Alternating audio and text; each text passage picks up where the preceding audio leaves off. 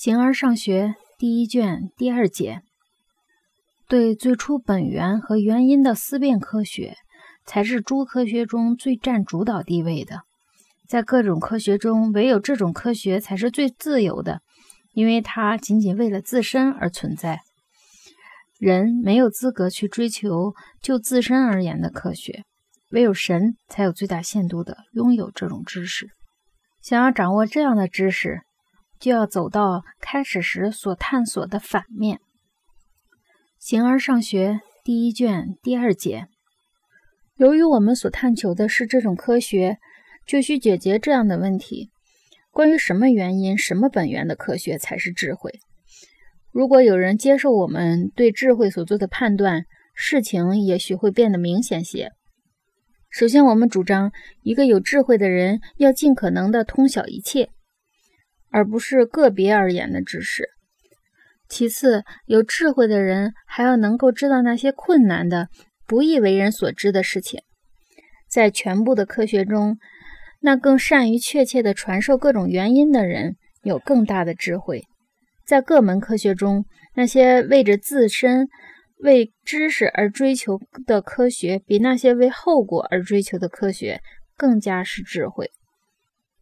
一个有智慧的人。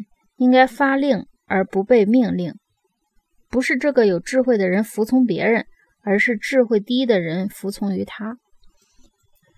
以上就是我们关于智慧和有智慧的人所做的那些种和那些个的判断。在这里，只有具有最高层次的普遍知识的人才必然通晓一切，因为他以某种方式知道了事物背后的全部依据。最普遍的东西也是最难知的，因为它离感觉最远。在最初音的知识中，最原始的就是最确切的，因为内容简练比语言繁杂更为确切。例如，算术比几何学更确切，而对原因的思辨科学当然更便于传授，因为传授就是对个别事物的原因的谈论。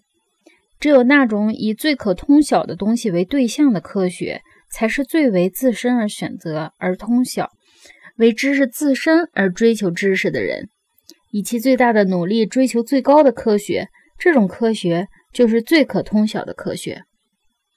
最初原因是最可通晓的，其他事物都是通过他们或由于他们而被知道，而不是他们通过那些作为载体的东西。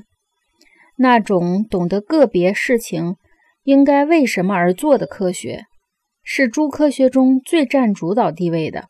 和从属的科学比，它们起着更大的指导作用。总而言之，在整个自然中，它是最高贵的。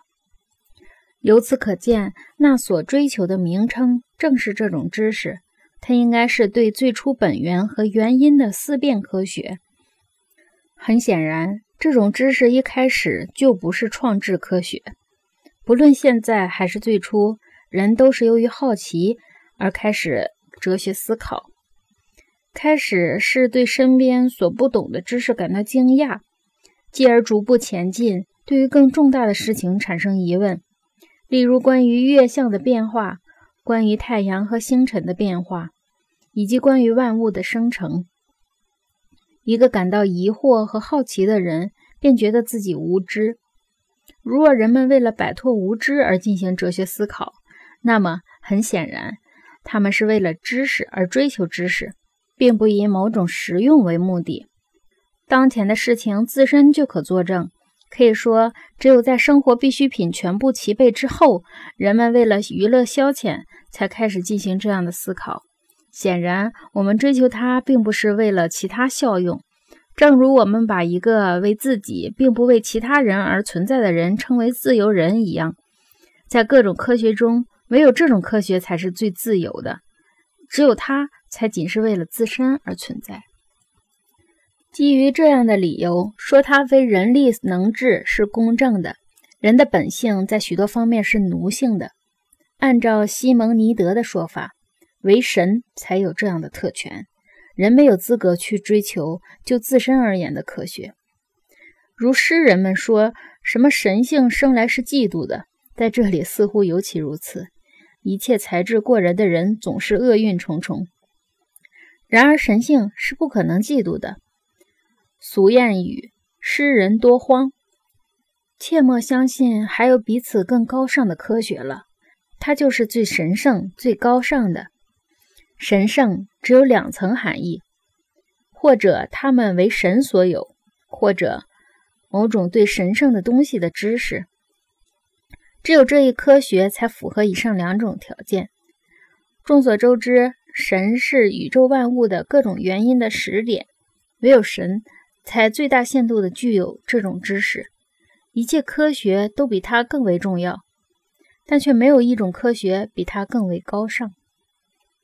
这种知识的掌握似乎要走到开始时所探索的反面。正如我们所说的，一切人都由对事物何以如此的好奇开始，例如对奇巧的开关、对太阳的回归，以及对对角线何以不可约分等等。对于从不思考原因的人来说，如果一件事情不能被最小单位所约分，是奇怪的。但正如俗语所说，“再思更好。”如果人们对此有所理解，定会导致相反的但更好的结果。倘若对角线竟然被约分了，一个懂得几何学的人反而会觉得无比奇怪了。以上所说的。所追求的科学的本性是什么，以及研究的目标和整个进程。